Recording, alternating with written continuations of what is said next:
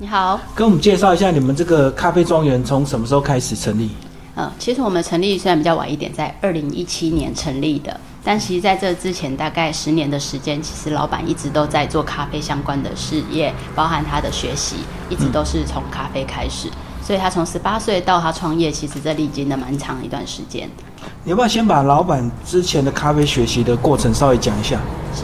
老板本身是做呃，他本身就是园艺科出身。那大学的时候是品科大的农园生产系，从那时候开始，他就一直在碰触咖啡相关的呃，无论是种植、栽植，然后后置处理，以至于到后面的像烘焙、品测、杯测等，他就一直在做这方面的练习学习的过程。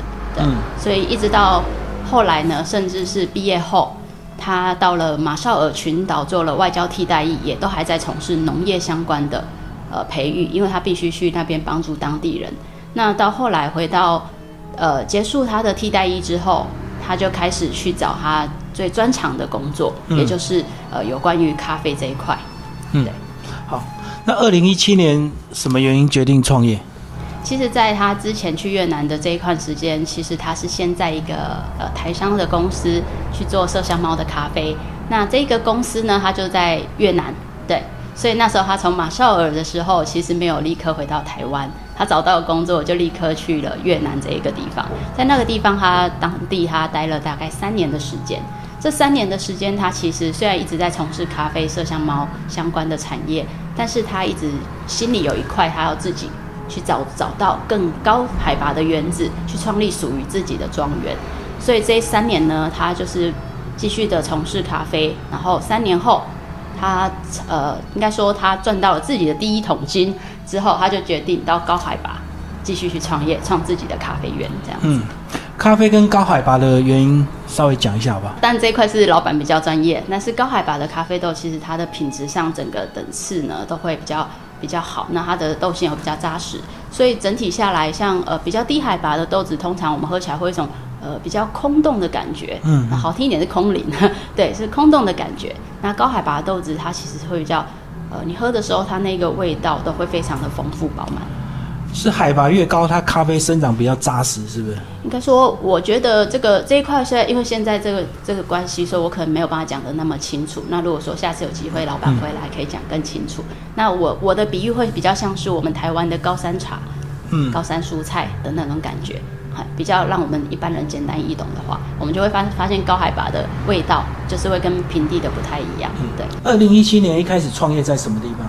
其实他创业是在越南这一个地方。那越南的这一块其实是共产制度，也就是说，他其实去找这个庄园的时候，他是必须去跟这个当地的人去契作，也就是他去承租这这块地。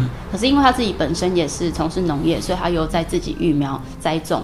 然后把法国原始的法呃，应该是说越南原始法国人引进的咖啡，再加上自己从台湾去处理的咖啡，然后去做育苗栽培，因为咖啡要三年才会生长，对对对，才可以开始结果子可以用这样子。哦，二零一七年开始种，然后二零二零在更早以前就有了，对对对。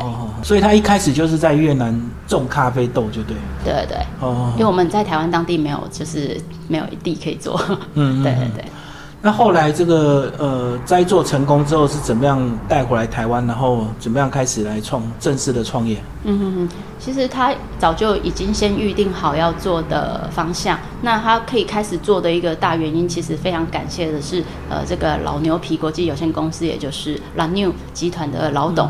那那时候他愿意先让他可以一头栽下去做第一笔，因为。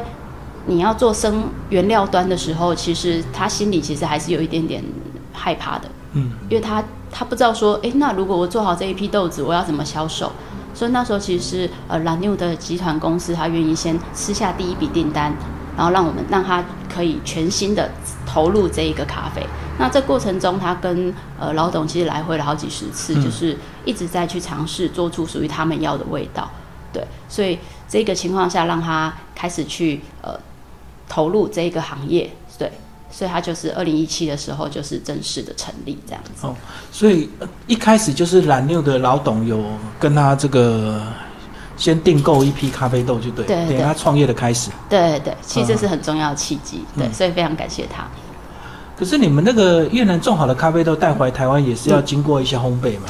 对，应该说生豆本身它原物料端，其实世界各地都一样，生豆的咖啡豆本身只保存期限可以到一年一年的部分。嗯，但是烘焙好的咖啡，它已经变食材情况下，我们会尽量尽早的把它使用完毕。所以呢，越南当地我们必须要做非常精致的处理。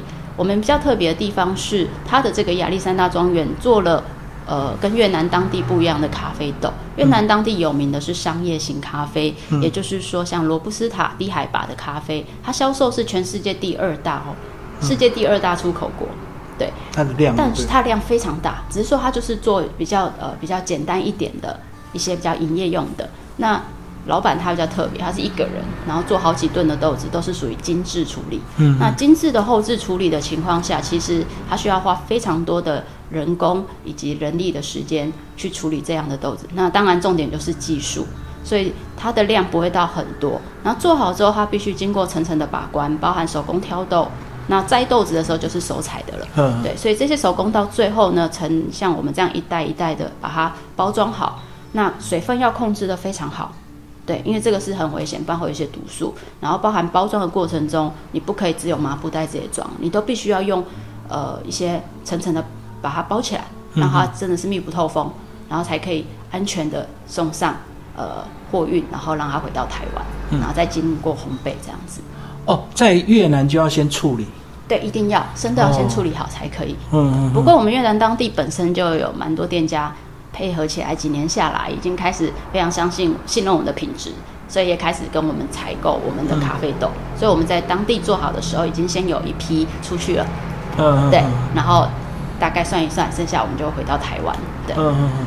然后回到台湾，再经过这个烘豆机再烘焙一次，就对。对对对。哦。再去做翻手，等于是要两次的一个处理啊，从生豆一直到我们可以喝的咖啡豆。对对对对。嗯嗯。那接下来跟我们讲这个现在这个店面，好吧？为什么在这边落脚，在呃民雄的市区？对，原本其实我们落脚的地方是在月美的一个工厂里，然后它是一个田间旁的工厂，所以那时候大家其实呃那个地方其实很适合去储放我们好几吨的的生豆。对，只是说因为那个地方大家找不到，因为我们是在承租的是一个工厂里面的工厂，没有里面的铁皮屋是。对对对，所以大家找不到。嗯，对。那后来我们觉得，其实开始的往外拓展之后，大家其实会希望看到店面。那我们其实也告诉他们，这个月美这个地方可以过来，只是说呃客人找不到，如果没有人站在那边带的话，真的找不到。对，所以后来就是决定回到民雄他的老家这里，然后跟他的家人讨论是否可以呃。借用前面这一个空间出来，然后呃，大家共用这个空间去开这个门市，对，开始正式做一个营运这样子。然后你们现在这个门市主要针对客户群呢，是一般的这个零售客户，还是所谓的这个咖啡商或者是咖啡厅这样？是都有。我们比较走向是，我们还是一样有生豆的批发，那一样有烘焙的零售需求，甚至是烘焙的呃批发的也都有。对，像板桃窑本身。哦，就是新港板桃窑本身的店内用豆也是，那它就是属于呃批发类型的。当然，我们也是跟蓝妞一样，我们就是来回的请他去尝试去试喝看看，哎，这个风味他喜不喜欢？到最后定下来那个味道，他们店里的人觉得哎很 OK 了，就是这个味道了，我们就做属于他们包装的这一些刻制化的商品。对，刻字化的味道会不会随着季节这个种植的不一样，风味会有点不一样？还是能够做到完全每一次都是相同的。它不会到每一次都完全相同，因为其实咖啡豆是有生命的。对啊，对，所以如果说你今天喝到要完全相同，比较多是可能是添加一些像香精类的哦，才会有标准化。所以它的味道可能你每一包闻起来都一样，它非常标准化。对对对。那因为我们本身是比较，它是真的是一个生命的东西，所以它每一年都会或许有一点差异，但是其实落差上不会太大。对对对，就是看它后置处理上的方式。其实不会说落差到让你觉得哎，好像完全变了。嗯，对。接下来介绍你们这个主要的越南的咖啡豆的一些处理方式，好不好？就是在这边能够喝到什么样的越南咖啡？嗯，我们其实是用同一只豆子，然后去做了四种处理手法。那当然，这个后置处理手法就是老板本身的技术。那这些处处理手法的后置方式本身也是世界各地我们在喝咖啡的时候常常会看到说，哎，它怎么会出现水洗？怎么会出现密处理，怎么会出现日晒？对对对对。那其实这都是一些基本的处理法。那老板呢的做法就是把这一只豆子直接做出四种处理手法。那客人呢可以在一次的情况下可以明了到说，哦，原来这几种处理手法会产生风不一样的风味，纵使它是同一只豆子。对，所以客人其实有时候来的时候，我在跟他介绍之后，他就可以啊，原来所谓的哦水洗是这个味道，那蜜处理是这个味道，日晒是这个味道。对，那像我们的蜜处理比较特别，是做到黑蜜。嗯，蜜处理本身有白蜜、黄蜜、红蜜、黑蜜，那它做到了黑蜜的处理，对，所以它的甜感其实是非常高的。那这是我们的比较特别的地方。那还有一款叫做半水洗。那半水洗其实是比较是可以减低人工的部分啊，所以其实它的价格也可以往下压。机器类什么时间比较短，对，所以其实这四种风味它产出来的味道不一样，当然也要看产地豆种，嘿，对，每一种豆子每一种产地做出来味道都不一样。然后我们现在来试一下，你现在这个给我们试喝的是什么样的一个处理方式？哦，这一支是日晒的处理法。要不要讲一下日晒的一个口感是怎么样？它呢，因为是整颗浆果下去就直接做曝晒的，也就是说，呃，因为我们那边是有很大的园子，所以它是可以呃完全的阳光的照射。那架在一个它自创的一个棚架上面，对，它有做一个温室的棚架。那它在整颗浆果下去晒，用台湾人理解的方式，就很像在晒蜜饯。对，那它就是整颗下去晒，所以它的精华全部会包在里面。嗯，对，它就是这样子完整精华，所以它的发酵度这一类的味道会比较高。那呃，其实也会比较略带着它的酒香，有像热带水果酒的味道。嗯，对的。那当然也要看你发酵的过程中它产生的风味。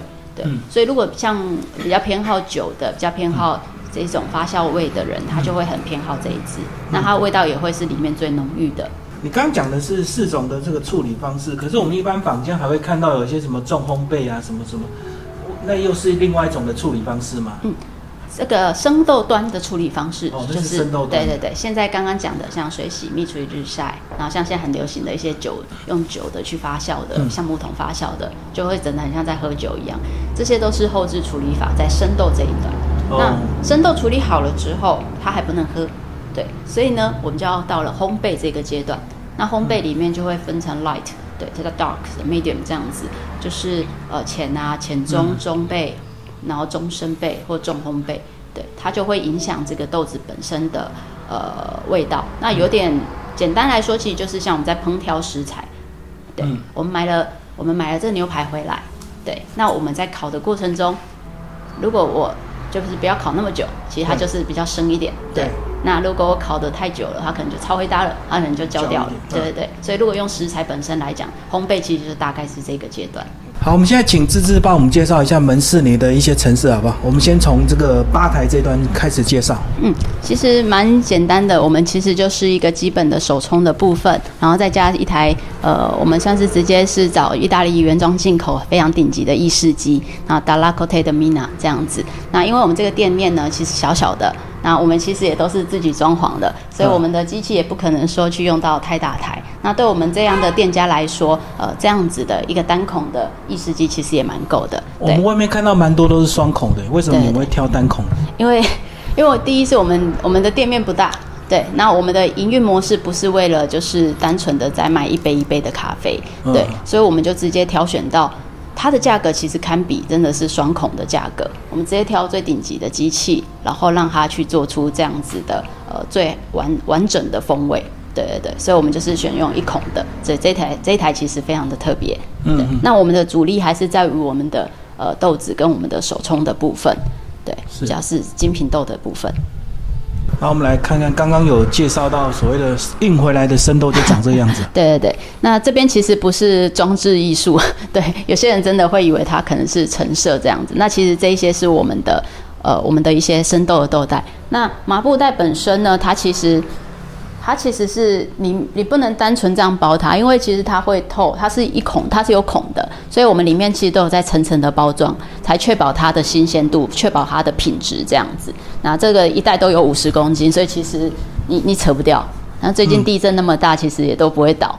对，那这是我们的生豆的部分。对，所以你说它生豆处理好是大概一年的这个时间就要把它处理掉，就对对，不然就会潮湿嘛。呃，它还是不是会潮湿，只是说它的保存期限尽量以一年为主，这样子。OK，比较新鲜，对对对。那这边呢，其实就是老板自己在当地拍的这个，呃，他在做后置处理法的时候产生的照片。那这个就是我们刚刚说的水洗的照片。嗯。那这个就是黑蜜处理，对，你会发现有点像蜜的颜色跑出来。那这个是全日晒的，就是很像在晒蜜饯一样。那那个是我们咖啡最外面那一层果皮，对。那最上面看到很多蜜蜂，是因为我们一整个庄园非常的好几十公顷的庄园，其实。大量的咖啡花，所以我们店里有一个非常特别的产品，叫做咖啡花的蜂蜜。咖啡花，纯咖啡花的蜂蜜，可是，一年只有开一次花，只有一次产季，所以每一次回来之后，基本上量马上就用掉。所以我们的产品都会用这些产我们的特色去研发新的产品出来，这样子。这边就是我们的烘焙的柜台，呃，我们烘焙豆的一些产品架这样子。对，所以呃，像我们自己的产品，像咖啡的果。果皮的出来的咖啡果茶，嗯，那这里呢就是我们的越南基本的这几块亚洲豆这样子，那这边就是非洲跟中南美洲的的的烘焙的咖啡豆这样子，大概都是以半磅的话是零售的部分，那像呃如果是营业用豆的话，就会有像这样子，对，这是客人预定的营业用豆，可能就会像这样子有一一整磅，对，这就是不一样的包装。那这里其实有一个可爱的产品，这个叫果实的秘密。其实它是用咖啡花的皮果皮跟咖啡花的蜂蜜，然后去跟嘉义市有一间在做手工意式意式手工冰淇淋的人去结合出来的产品。对，那它也没了，因为一年也就是量就只有这样子。所以它是蜂蜜？它其实咖啡化蜂蜜跟咖啡果茶去做出来的冰淇淋，其实吃起来很有趣，有点像。呃，珍珠奶茶也有点像桂圆红枣茶，因为里面有牛奶。对对对，所以它是膏状的，是不是？它其实是比较像很细致的冰沙。真正的意式冰淇淋，它其实是冰沙。对对，它不是像呃美式冰淇淋，哎，有点像油油的感觉。它是完全不油，所以这个是小孩也可以吃的。嗯，因为大部分坊间做的都是咖啡相关的。冰淇淋对有咖啡因就对，对对对，所以我们就直接用这一款，让孩子也可以吃。然后它非常低糖低脂，然后是用牧场去挤的鲜鲜奶去做的，所以是非常的天然。那我们来介绍，你墙上有很多证书哦。咖啡产业好像对证书也是蛮讲究跟要求哦。对，那我们其实会做这个，第一是因为呃我们。台湾唯一一家经营越南精品豆的也只有我们，所以在生豆这一端呢，我们必须要经过蛮多的检测。那当然，第一个就是要先让大家知道我们有经过精品的等级。那第二个就是，呃，台湾人对越南的产品的第一个想法就是，诶，是不是有成绩？是不是有落叶季？所以这个其实越南很大，那当然不可能每个地方都有。不过我们。把把关到最后，所以我们就是送台湾的 SGS 检验，四百七十三呃七四百七十项最多项的那个，然后直接就是未检出。对，其实对我们来说这两个报告很重要。那这个是我们的这个咖啡果皮这一层咖啡果茶，然后我们用成大的一个药物毒物分析实验室，我们请他去做农药检测，也是完全就是未检出。对，让大家就是消费者使用上可以安心这样子。对，那包含我们其实都有做营业登记，很少看到咖啡像这样子的咖啡店，我们其实是有做呃营业的注册商标登记的。然后我们包含我们都有统编，因为我们其实是做生豆进口什么都有，所以我们不可能单独的就是这样子店面经营，所以我们其实全部都是有注册的。嗯，好，那我们来介绍这个最重要这台机器。对，那当然这个是呃我们的烘焙机，那它大概是四公斤的部分。对大概一次烘焙量四公斤，那当然我们最终目标是一次烘焙量可以再增加，不然有时候其实呃像我们要烘那个六百磅的豆子的时候，老板可能不眠不休要烘个十几天这样子。嗯，对对对。那这个这个就是比较单纯的四公斤的咖啡机。对，那有些人你可能会看到，哎，店家小小的可能有一一公斤的。对，其实如果可以的话，像呃我会比较希望是有有一台小的。拿一台中的，一台大的，这样当然是最好的方式。哦，对，就是看这个销售量去调整。对对对对，但这边其实是我们规划出一个比较让客人可以坐在这边聊天，对座位区，因为我们空间真的不大。那这个区块比较特别是，呃，我们当然是一些相关的贴图会在上面。其实这个是客人送的，嗯 对，像以前一个客人，然后看我们开在这里，就帮我们送过来。那我们这边其实会放一些我们的产品。那像刚刚提到的，呃，这一个就是 La New 的公司的他们自己包装的产品。对，那这个是当初新港文教基金会的时候在出的一款咖啡瓜耳包，对，有做设计的。那这个是板桃窑本身他们的店内用豆的包装，对，这是他们板桃亮咖啡的呃自己的照片图片，然后去做的。那这个是我们在越南当地呃胡志明市的一间呃子公司叫 COK，对，那它的总公司是 KOK 在河内，对，那这是胡志明他去他的子公司所做的包装设计，对，那我们我们大量的生豆其实都是往他们这边销售过去，这是他们的包装，对。所以这是比较克制化的产品。是。好那这边就是一些我们相关的一些小物件，我都会喜欢这样摆着。那这个呢，这个紫草膏比较特别，它用途是什么？对，其实紫草就是我们都知道紫草可以修复，然后可以蚊虫咬伤，对，我们都可以去擦。那因为我们不希望说只是为了单纯的去贩售这个紫草膏，因为其实这房间很多人都有在做，所以我们把咖啡的果皮这一个果皮它本身是有呃保湿的成分，我们就把它纳入到里面去做萃取。所以我们这个紫草膏其实比较特别的地方就是它有咖啡的果皮。对，那当然未来我们可能会再用一些相关产品去研发不一样的产品。所以像我们目前的咖啡果皮可以吃、可以喝、还可以擦，对，这是我们比较特殊的产品。其实蛮多人都会带着，然后就是一瓶在身上。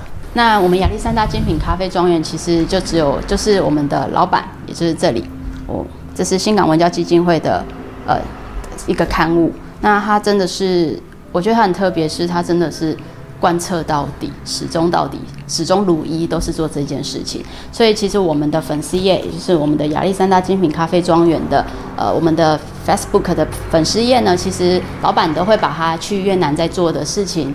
那一些照片、一些相关的影片，其实我们都会放在这里，所以其实也欢迎呃喜欢的人可以来追踪我们的粉丝页，那也帮忙按个赞，然后给我们支持。我们完全没有灌水的，那真的是扎扎实实每一个人去按出来的。对，那就欢迎大家。那这是我们的 Line App，Line App 里面比较说是一个这个月的豆单这样子的，比较是呃商业型的，所以可以也可以加入这里，那就可以跟我们呃每个月要这一份豆单来看。那老板呢本身呃都会去回复这些讯息。如果说对咖啡本身或对生豆端或对植物这一块，因为我们本身也有贩贩售植物的部分，呃有非常的有兴趣或想要了解的，都可以直接去从这里去询问老板。那他的他只要是有空了，他就会去回复，所以欢迎大家追踪我们，好，谢谢芝芝谢。谢。